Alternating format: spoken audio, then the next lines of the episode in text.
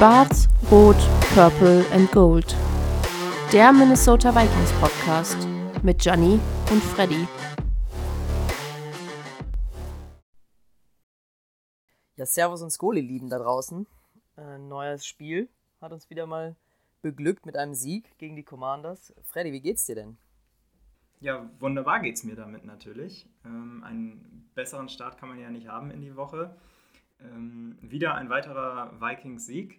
Wie hast du es denn erlebt, ähm, Gianni, im, im Ausland, im warmen Mexiko vermutlich? Ende First Quarter, wo 7-0 stand, da dachte ich, geht in die richtige Richtung.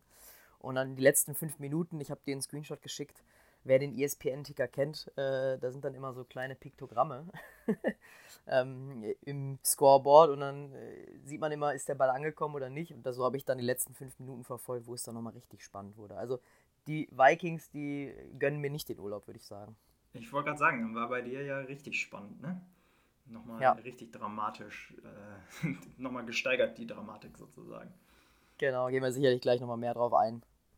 Ja, genau, bevor wir darauf eingehen, vielleicht ähm, wollen wir einmal ganz kurz Breaking News in der Division ähm, kurz dazu kommen. Wir hatten letzte Woche aufgenommen, einige Stunden bevor ähm, der äh, TJ Hawkinson Trade bekannt gegeben wurde. Äh, dein Take dazu? Ja, war ein bisschen unglückliches Timing von uns, aber ähm, sicherlich ein sehr, sehr wichtiger Trade für uns. Wir haben es direkt im Spiel gemerkt. Ähm, die Lions bekommen von uns einen Fourth Rounder 2023 und einen For Conditional Fourth Round Pick 2024, der sich in einen Fifth Rounder ähm, convertet, sobald wir ein Playoff-Spiel gewinnen. Ähm, und dafür ähm, bekommen wir Hawkinson plus ein. Nee, sorry, andersrum, oder? Wie hast du es notiert? Sorry. Äh, ich habe es gar nicht notiert, ehrlicherweise. Ich habe mich äh, da auf dich verlassen. Warte nochmal ganz kurz. Nee, genau, so ist es. Wir bekommen Hawkinson und eben Lions Fourth Rounder 2023 und einen Conditional Fourth Round Pick 2024, der eben ein Fifth Rounder wird, sobald wir ein Playoff-Spiel gewinnen. Und die Lions bekommen dafür einen Second Round Pick 2023 und einen Fourth Round Pick 2024.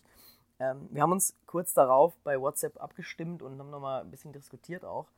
Und haben erst gesagt, ist ein bisschen teuer. Ich habe mir das nochmal ein bisschen angeschaut und nochmal ein paar Nächte drüber geschlafen. So ein bisschen natürlich auch mit dem Spiel von gestern im, im Blick. Äh, wie siehst wie würdest du den Trade jetzt bewerten? Ja, ähm, wie du es gesagt hast, also initial habe ich auch gesagt, ist eher teuer, gerade wenn man auch so gesehen hat, was sonst noch so passiert ist in der NFL. Ähm, da kommt, kommt der Quinn-Trade zu den ähm, Eagles so ein bisschen nochmal ins Gedächtnis. Mm, da fand ich Hawkinson schon relativ teuer für uns. Jetzt nach dem Spiel muss ich sagen, wir kommen gleich auch nochmal dazu, aber ähm, neun für neun, äh, also neun gefangene Bälle bei äh, neun äh, mal getargetet für ähm, ja doch 70 Yards bereits und die beste Tight End Leistung diese Saison äh, bei uns. Da sieht das dann natürlich schon wieder anders aus und revidiert sich so ein bisschen, ähm, weil es auch einen Ausblick gibt darauf, was äh, da vielleicht noch so kommt. Mhm, aber genau, gehen wir später bestimmt nochmal genauer zu ein. Was man auch gelesen hat, das fand ich interessant. Ähm war, dass man dadurch natürlich auch gesehen hat, am Trade Deadline generell waren viele Trades ähm, überraschend ähm, nochmal. Das war in der Vergangenheit nicht so viel, dass die Teams da so aktiv waren. Ähm, so ein bisschen auch, weil die NFL meiner Meinung nach offen denn je ist. Ähm, und das sieht man auch so ein bisschen bei uns, oder? Also ich glaube, so ein Trade hätte man vielleicht letztes Jahr nicht gemacht, wenn man 4 und 4 oder so gestanden hätte nach, der, nach den Weeks. Oder wie siehst du es? Ja, absolut. Also für mich auch natürlich als Vikings-Fan eine neue Situation, dass wir als Bayer sozusagen ähm, da uns umgeguckt haben nach weiterer Verstärkung. Sonst hatten wir auch oft die Situation, dass wir ähm, in, ja, in den Review kamen sozusagen, weil ähm, andere Teams äh, sich vielleicht äh, Spieler von uns holen wollten, die sie wiederum unterstützt hatten in den letzten Jahren. Diesmal jetzt andersrum, ähm, liegt sicherlich an unserer Winning Streak, jetzt sechs Siege in Folge. Ähm, ja, ich denke, damit hat das natürlich zu tun. Wollen wir einmal kurz noch in Other News sozusagen berichten? Claypool zu den, zu den Bears. Äh, vielleicht ganz kurz, was ist dein Take dazu? Ja, hat mich ehrlicherweise überrascht, die News. Also wir waren ja erst auch dran an Claypool. Mhm. Es gab ja schon, schon einige Gerüchte, dass er bei uns am, am Minneapolis äh, Flughafen gesehen wurde. Ähm, da gab es auch ein Bild bei Twitter. Oder natürlich eben auch die Packers, äh, dass die natürlich dann deutlicheren, meiner Meinung nach einen deutlich stärkeren Need haben als die Bears. Ähm, die jetzt leer ausgegangen sind, muss man einmal sagen. Genau, die jetzt, die jetzt gar nichts äh, abbekommen haben. Äh, da habe ich auch ein witziges Meme gesehen, ich weiß nicht, ob du es gesehen hast. Ähm, es war ja Halloween und dann Charlie Brown von den, von den ähm, Snoopies. Äh, da gibt es so ein bekanntes Meme, da sind die bei Halloween klopfen an verschiedenen Türen drei Jungs ähm, und dann ein, einer hat so einen Vikings-Kopf drauf, What did you get? Und dann äh, TJ Hawkinson, dann der Bears-Typ, What did you get? Ja, Chase Claypool und der Packers-Typ, Charlie Brown. Ähm, I got a rock, also eben nix. äh, hat es ganz gut zusammengefasst. Und das hat mich so ein bisschen überrascht, weil die Bears sind so ein bisschen in einer, in einer Sackgasse, meiner Meinung nach, sind dem Rebuild ganz klar angenommen. Robert Quinn und Roquan Smith weggetradet.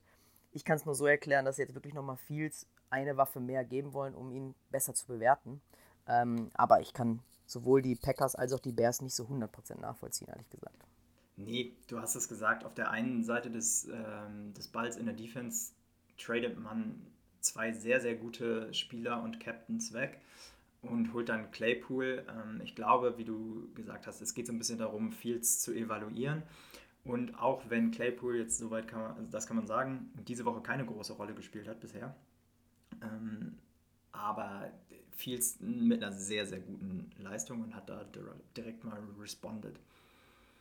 Genau, sonst äh, super erfreuliche Nachrichten von unserem Head Coach äh, Kevin O'Connell, das vierte Mal Papa geworden. Am äh, Freitag ist sein viertes Kind gekommen und ähm, ja, dann direkt am Samstag wieder an die Arbeit gemacht, mit dem Team ähm, nach Washington geflogen und direkt den Sieg eingefahren. Also glaube ich, kann man sich auch einen schlechteren Start vorstellen und jetzt glaube ich äh, mal doch ein bisschen Zeit mit der Familie eingeplant. Aber genau, das in anderen News sozusagen nochmal. Genau, immer erfreulich solche Nachrichten.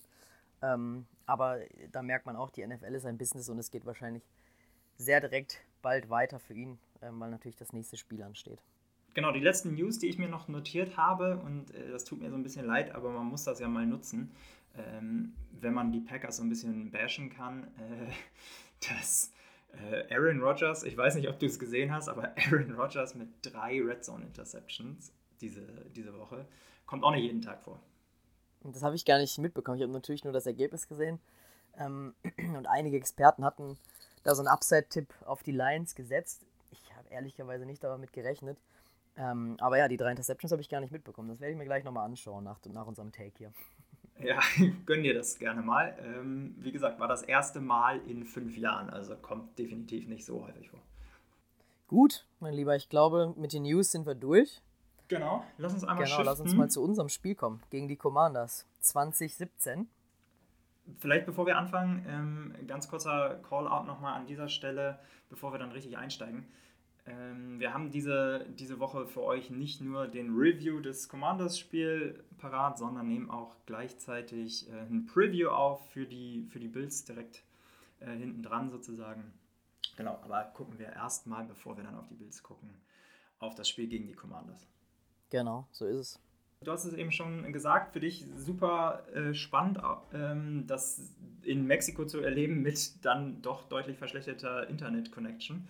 Ähm, hat wahrscheinlich die Spannung nochmal ins Unendliche getrieben am Ende. Und ich glaube, das kann man dann auch so ein bisschen so genauso zusammenfassen. Ne? Es war am Ende deutlich spannender, als wir beide uns das vorgestellt haben. Ich habe die Predictions gerade hier.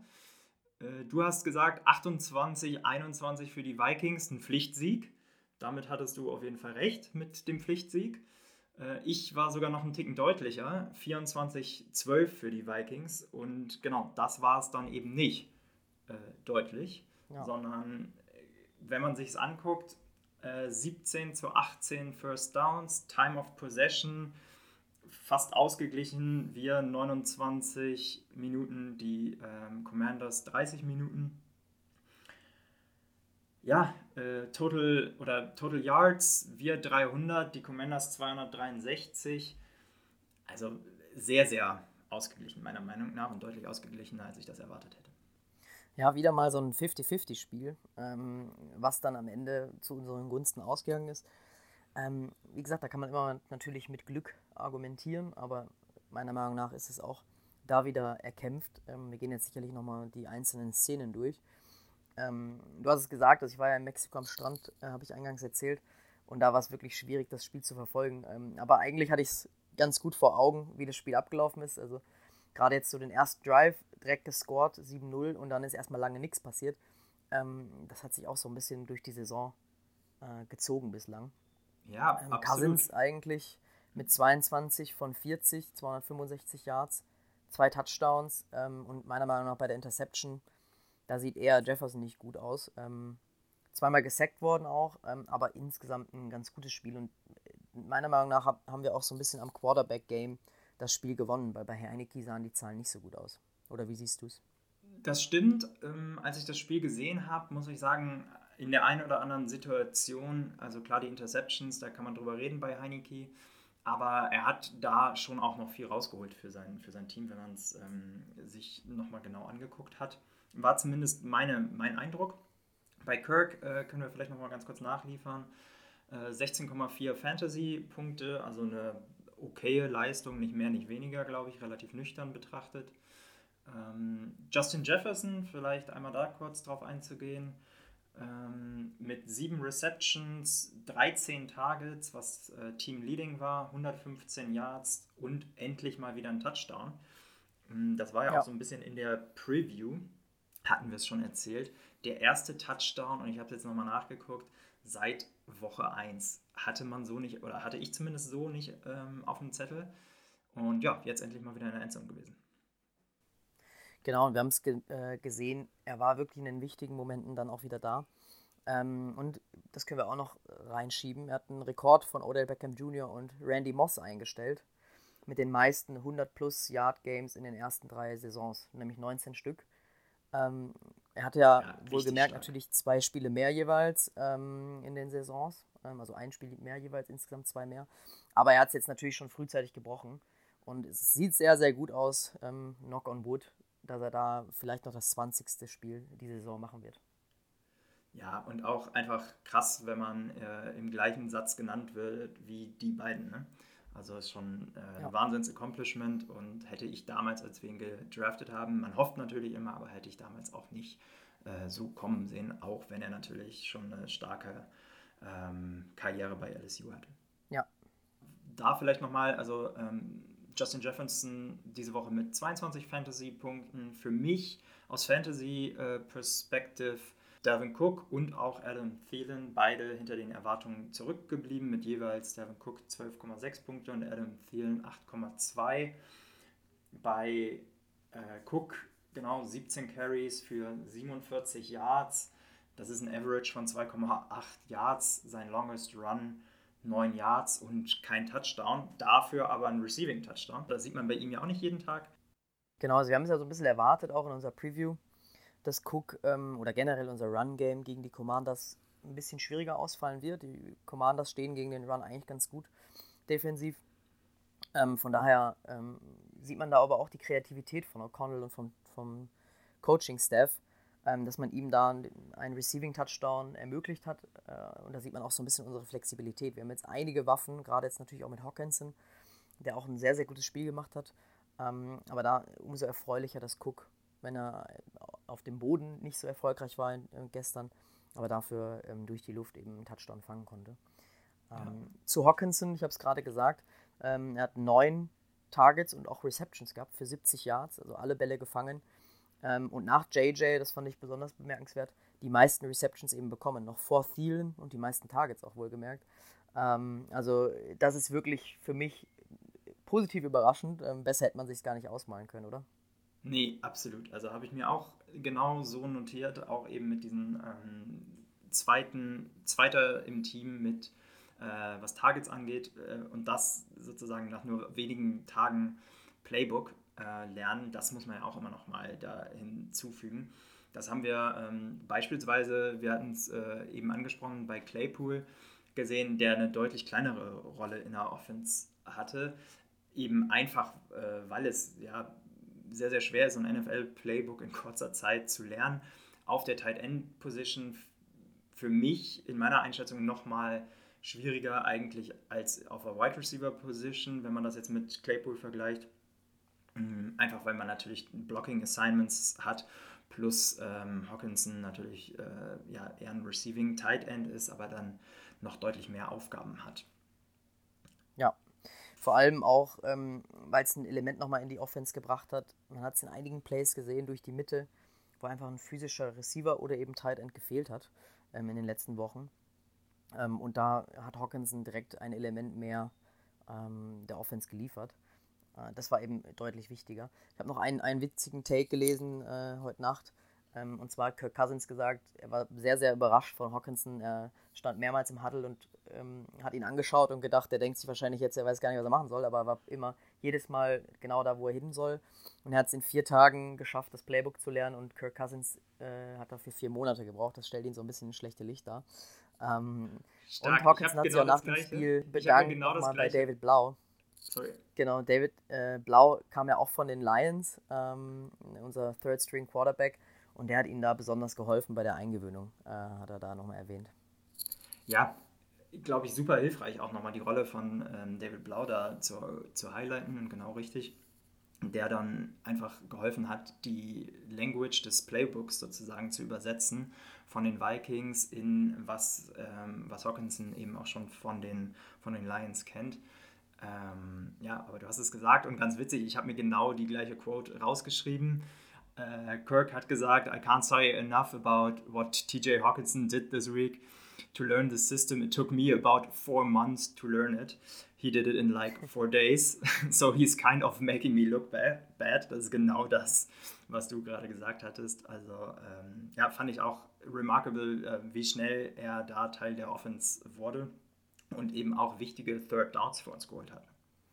Ja, genau in den richtigen Momenten war er da. Genau, und das ähm, ist eigentlich auch schon die perfekte Überleitung.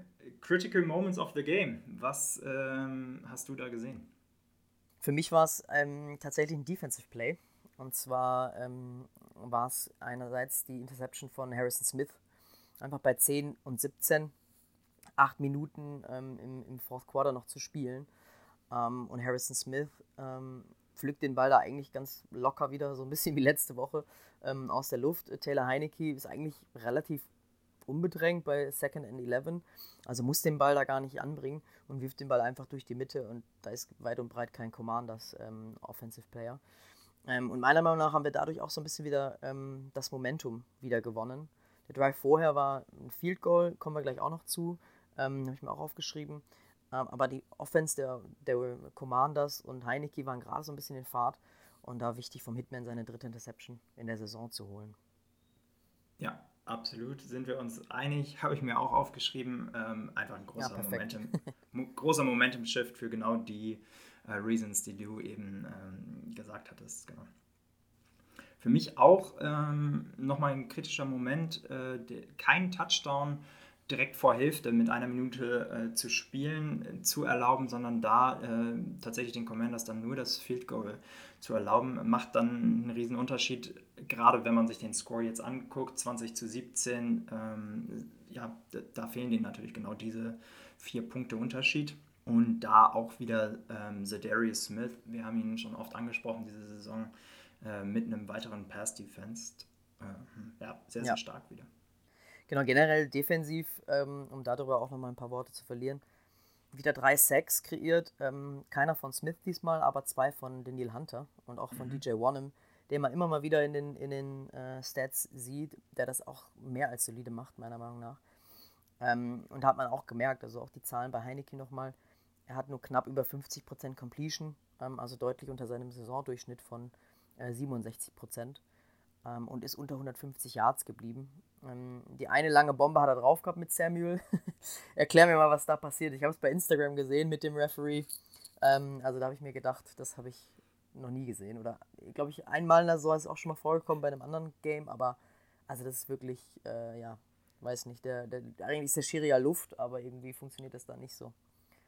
Ja, ähm, genau, der Schiri ist hier ähm, part of the playing field und ja, kann man nicht anders sagen, der tackelt, tackelt ihn da halt, ne, an der, an der 5-Yard-Line. Ähm, Heineke auch so ein bisschen dafür bekannt, dass er ähm, Calculated Risk ähm, annimmt.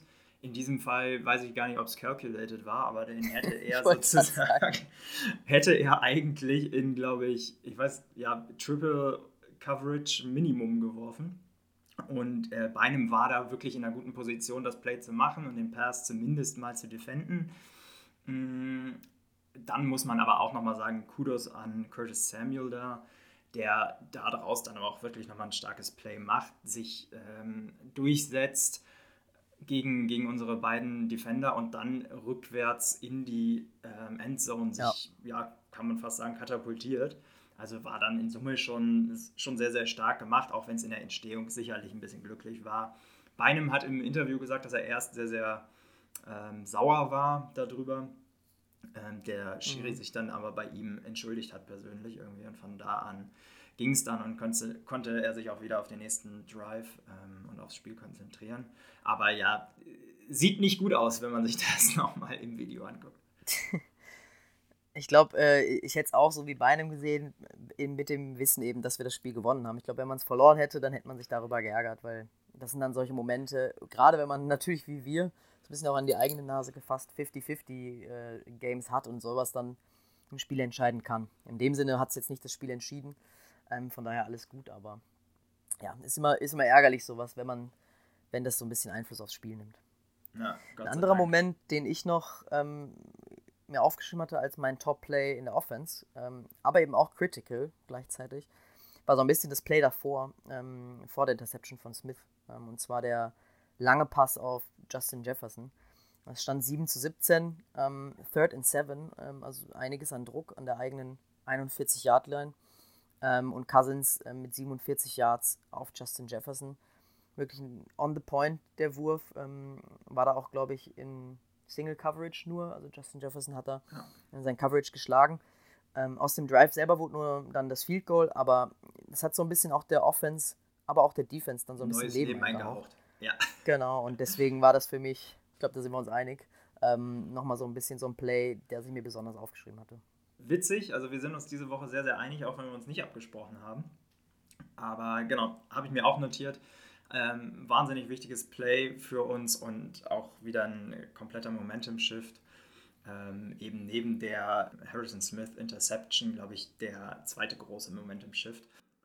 Als Gameball Hidden Champ ähm, habe ich mir tatsächlich zwei notiert und ähm, ich weiß nicht, ob du da auch mehrere hast. Äh, vielleicht lasse ich dich da mal zuerst. Vielleicht. ich habe auch wieder zwei.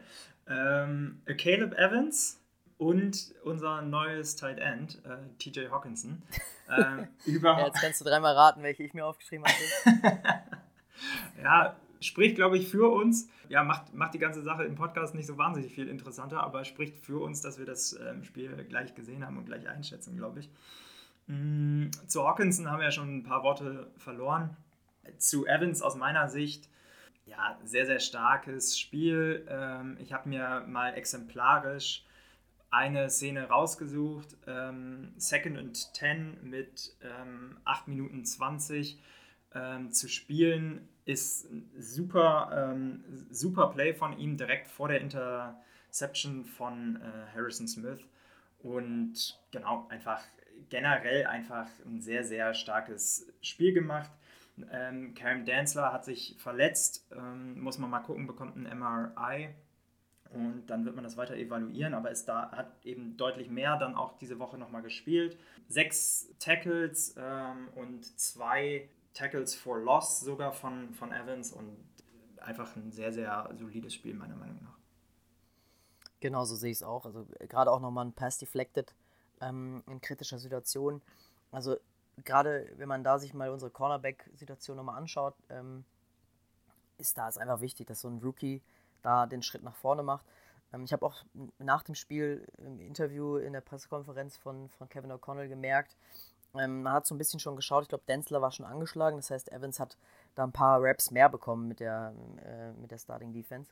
Mhm. Ähm, und das ist einfach wichtig, dass, dass man das früh erkennt, ähm, vorbereitet ist und jeder Einzelne, also im 53-Man-Roster und nicht nur die erste Garde.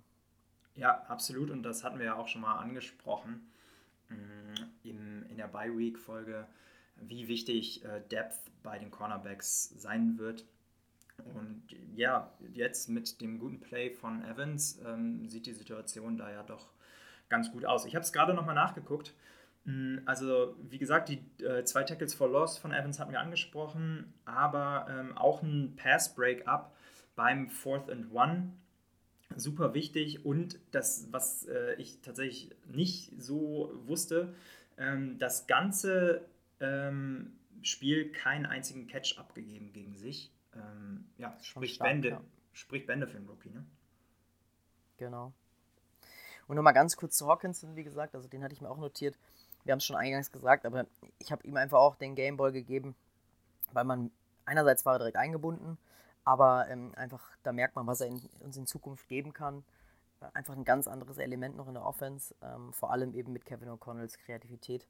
Glaube ich, sehen wir da noch einige gute Plays von ihm. Ich hoffe ähm, so ein bisschen, also vielen mache ich mir da weniger Sorgen, aber dass auch ein KJ Osborne dann wieder mehr bekommt. Ich glaube, er hatte nur zwei Targets und keine Reception. Ähm, dass da noch so ein bisschen geschaut wird, dass die Offense weiter Waffen hat. Aber für den Gegner ähm, ist das natürlich umso schwerer, dann ausrechenbar zu sein. Ja.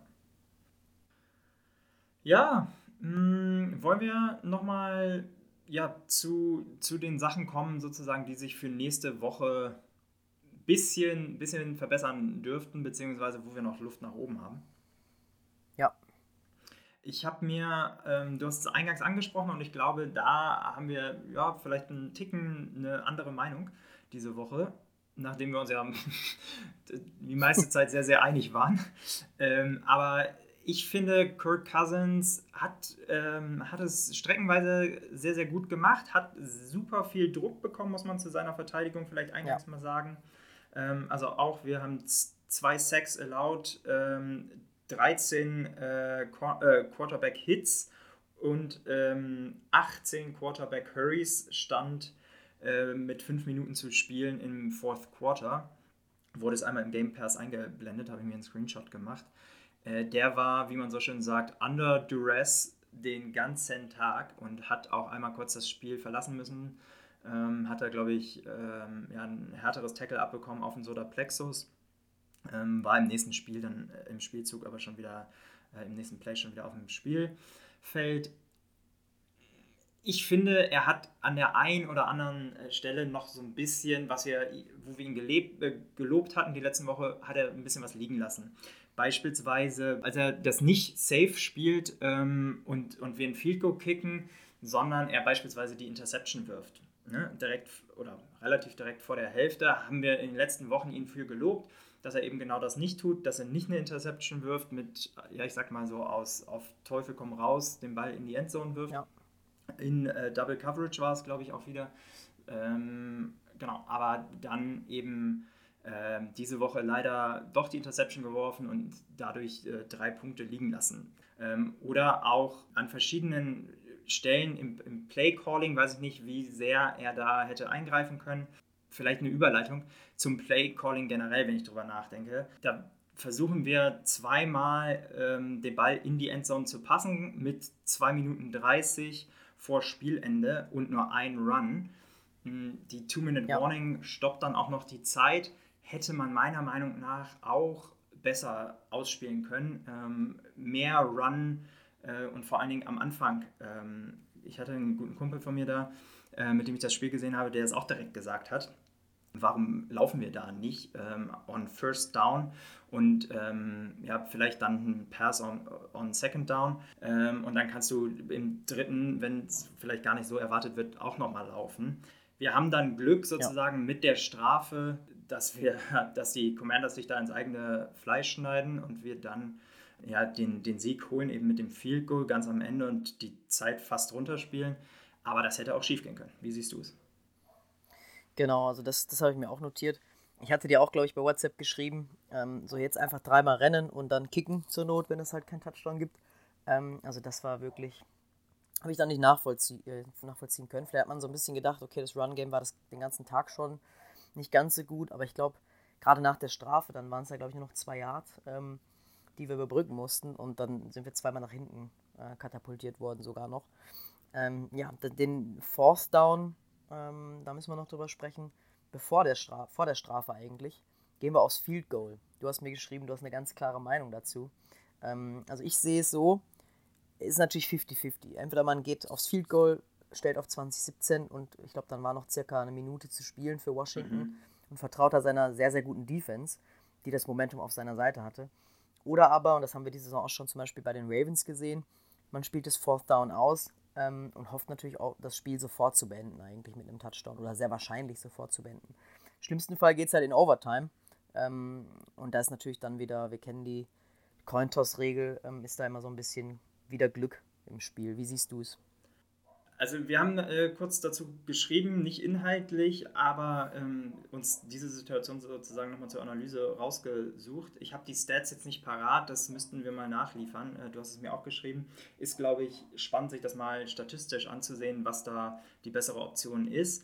Wir haben jetzt, wie eben gesagt, sehr, sehr viel Glück gehabt, meiner Meinung nach, mit der Flag äh, und den neuen First Downs, die wir da bekommen haben. Aber hätten sehr, sehr viel Zeit, meiner Meinung nach, also deutlich über eine Minute auf der Clock gelassen, ähm, wenn es so gekommen wäre, ähm, dass, dass, wir, dass die Commanders da eben nicht die Strafe bekommen haben. Hm, meine Meinung nach, ja, wir haben, also die, die Commanders haben eine sehr, sehr starke Run-Defense, haben wir eingangs gesagt. Aber auch wenn du wenig Erfolg hattest, das ganze Spiel über, bin ich der Meinung, dass du denen einfach nicht so viel Zeit geben, geben darfst ähm, und versuchen musst, die Zeit möglichst von der, von der Uhr zu nehmen und dann bestmöglichst eben natürlich den Touchdown zu machen. Ist meine Meinung. Wie siehst du es? Ja, also du hast es ganz gut zusammengefasst. Ich glaube, ähm, man kann das Ganze ein bisschen cleverer angehen. Vielleicht ist das auch so ein bisschen noch so Kevin O'Connell Rookie Learning. Ähm, hier und da muss man, glaube ich, schon Risiko eingehen in der NFL, um Spiele zu gewinnen. Am Ende haben wir das Spiel gewonnen.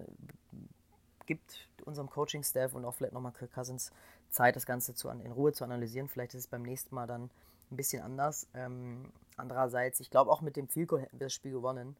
Ähm, von daher ist es am Ende gut für uns ausgegangen und ich glaube, ähm, die Jungs haben einiges zu analysieren erstmal. Ja, ich glaube, genau so kann man es stehen lassen. Ich glaube, wenn man es gewinnt, dann guckt, ist das was, wo man nochmal drauf guckt und was man besser machen kann.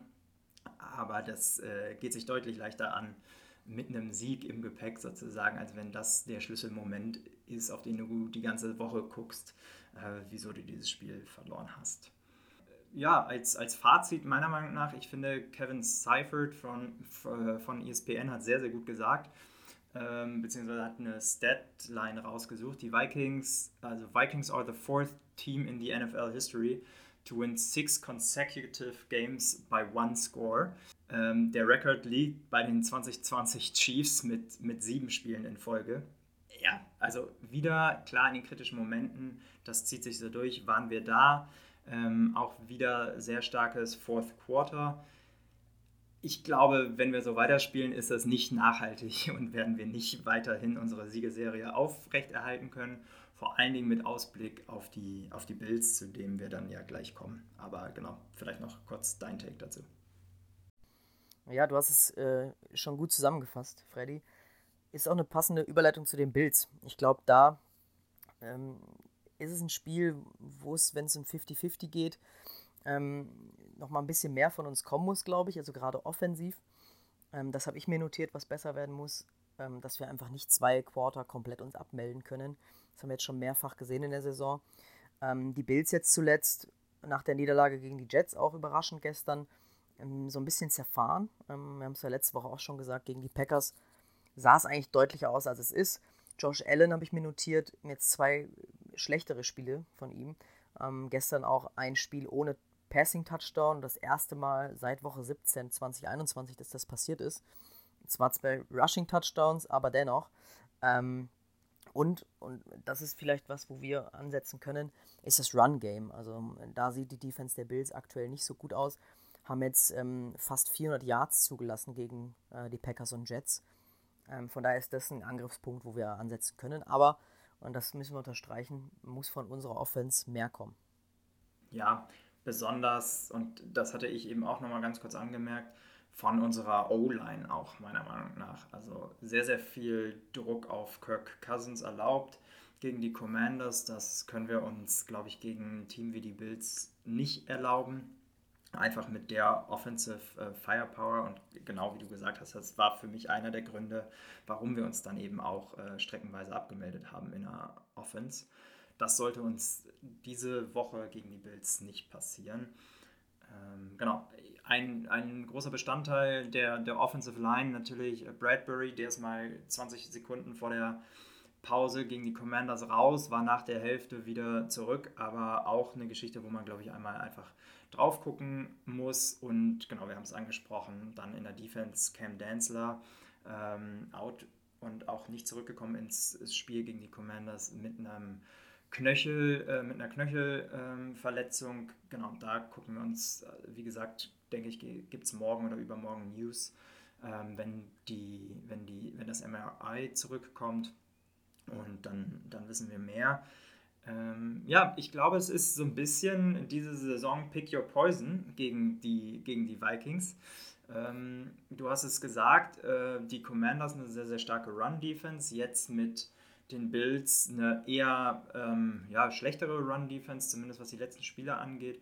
Und da eine Opportunity. Ich bin gespannt, was wir daraus machen. Ja, ich habe auch gelesen, ähm, das passt da ganz gut zu, wir sind eigentlich so das kompletteste Team der NFC North. Ich meine, gut, die anderen drei Teams strugglen wirklich auf allen Linien, aber ähm, ich glaube, das ist so ein bisschen unsere Stärke, dass wir eigentlich immer so das passende Rezept finden können gegen Gegner. Also, wenn das Run-Game nicht funktioniert, dann haben wir eben noch genug Waffen durch die Luft, jetzt gerade auch mit Hawkinson und eben andersrum. Ähm, defensiv waren wir eigentlich auch immer in dem, in dem Spiel dabei. Ähm, jetzt natürlich mit Josh Allen, gerade schon angesprochen, einer der MVP-Kandidaten. Ähm, wie gesagt, zuletzt jetzt so ein bisschen schwächer.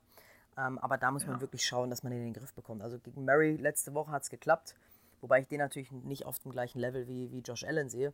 Aber ich erinnere mich an Jalen Hurts äh, in Week 2. Der konnte eigentlich mehr oder weniger machen, was er will.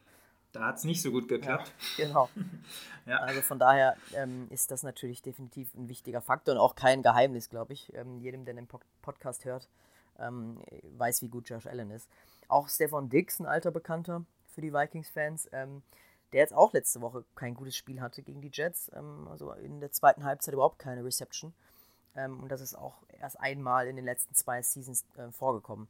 Ähm, aber natürlich jemand, ähm, wir kennen es, Minneapolis Miracle, jemand, der aus dem Nichts dann einfach auch mal einen Ball fangen kann.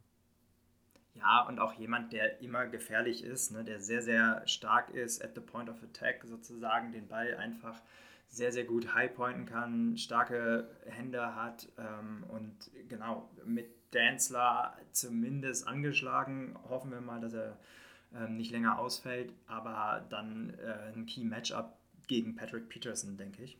Genau. Ähm, und dann gibt es ja auch noch Gabe Davis, ähm, ist ja auch, auch kein schlechter, hat das auch schon ein, zwei Mal bewiesen. Ähm, hat so ein bisschen diese Big Play Opportunity ähm, finde ja. ich. Also oft hat er Wochen, wo man ja gar nichts von ihm sieht und dann eben, wo er kompletter Game Wrecker wird. Ja. Müssen wir eben auch in den Griff bekommen. Ähm, ich denke auch mit Caleb Evans, ähm, der eben, wie wir angesprochen haben, sehr, sehr gut gespielt hat gegen die Commanders. Ähm, hoffentlich brauchen wir da wieder ein starkes Game von ihm einfach. Chris Boyd wird eine größere Rolle bekommen, wenn, Ken, äh, wenn Danzler ausfallen sollte und dann natürlich auch unser Second-Round-Pick Andrew Booth. Genau, das sind so für mich die, die Keys in, im Matchup, äh, deren Offense und ähm, vor allen Dingen äh, deren Pass-Offense gegen unsere Pass-Defense. Was ich noch ergänzen würde, ähm, Josh Allen als Rusher haben wir jetzt schon angesprochen.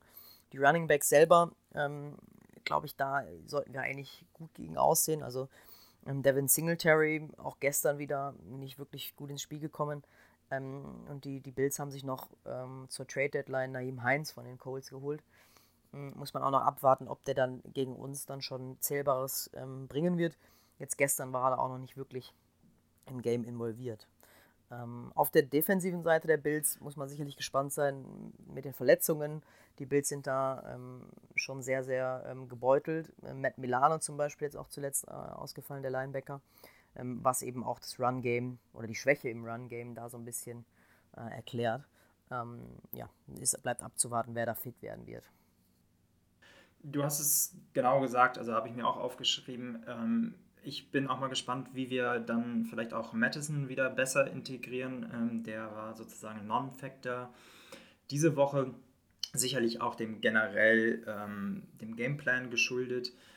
Ich bin gespannt sozusagen. Wir haben einfach äh, einen sehr, sehr starken Running Back Room, einen sehr starken One-Two-Punch mit Madison und Cook, haben wir auch schon oft genug äh, gesagt. Ich würde mich freuen, wenn wir das diese Woche dann auch äh, zu Gesicht bekommen, sozusagen.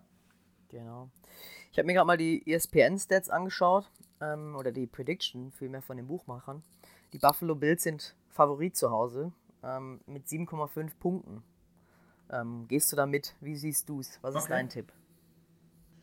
Ja, also ich bin natürlich gespannt. Äh, ich glaube, der Momentum ist so ein bisschen auf unserer Seite, ähm, auch wenn wir zwar immer äh, knappe Siege haben und ja, jetzt auch nicht super schön gewinnen, aber ähm, am Ende zählt, was in der, in der Win-Column steht. Und da haben wir gerade eben den sechsten Sieg hintereinander eingefahren.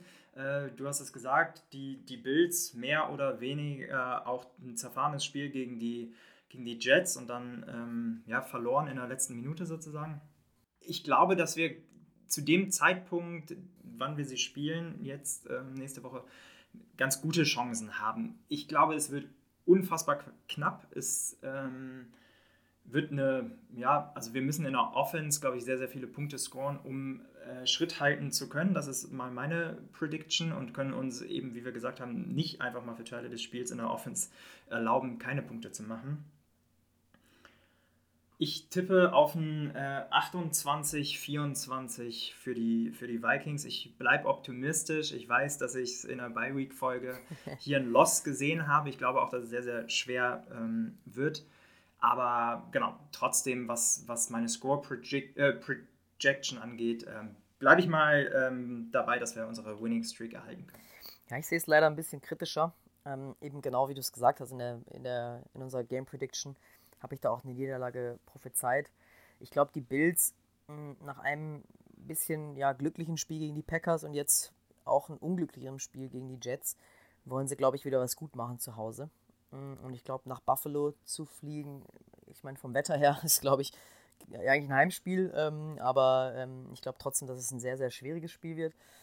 34, äh, 30 habe ich für die Bills aufgeschrieben. Und zwar äh, glaube ich schon, dass wir das Spiel wieder eng halten werden ähm, aber es diesmal leider nicht reichen wird. Ähm, ich wünsche mir natürlich, dass deine Prediction äh, wahr wird und nicht meine. Ähm, aber ich glaube tatsächlich, dass äh, man da noch so ein bisschen merken wird, dass die Bills da doch ein bisschen ähm, ja, mehr ready sind, sage ich jetzt mal, ähm, als wir. Ähm, aber es ist auch so ein bisschen richtungsweisend. Ne? Also ich glaube, wenn wir das Spiel gewinnen sollten, dann ist das vielleicht auch so ein vielleicht so ein, äh, ja, so ein Zeichen in der Liga zu sagen, okay, die Vikings haben jetzt nicht nur Glück gehabt im Schedule oder ähnliches, aber jetzt, wenn man sich die nächsten Spiele anschaut, Bills, Cowboys, Patriots, Jets, die nächsten vier werden wirklich richtungsweisend. Und ich finde, wie du gesagt hast, es ist auch eine Chance, einfach mal der League zu zeigen, hey, ähm, ja, wir gewinnen nicht nur irgendwie glücklich die Spiele, sondern wir haben dann auch jetzt die Chance, einen wirklichen Statement-Win äh, zu erzielen. Ich drücke uns die Daumen. Bin gespannt natürlich. Äh, ich glaube, haben wir jetzt oft genug gesagt, wird ein enges Höschen. Aber ähm, ja, sollte man sich auf jeden Fall ähm, angucken, glaube ich, kann man davon ausgehen, dass es ein gutes Spiel wird. Und ja, auch den ein oder anderen alten Bekannten, den wir da sehen, äh, zum Beispiel ja äh, Stefan Dix, ne? freue ich mich auch drauf, ehrlicherweise. Gut, mein Lieber, ich glaube, mehr habe ich nicht mehr zu sagen. Nächste Woche hören wir uns wieder in besserer Tonqualität. Da bin ich wieder im eisigen Deutschland. Genießt die Zeit, äh, bring ein bisschen Sonne mit und dann ähm, gerne ähm, mit einem Vikings-Sieg im Gepäck auch, dass wir uns nächste Woche wieder, wieder hören. Skoll von mir. Skoll, bis dann.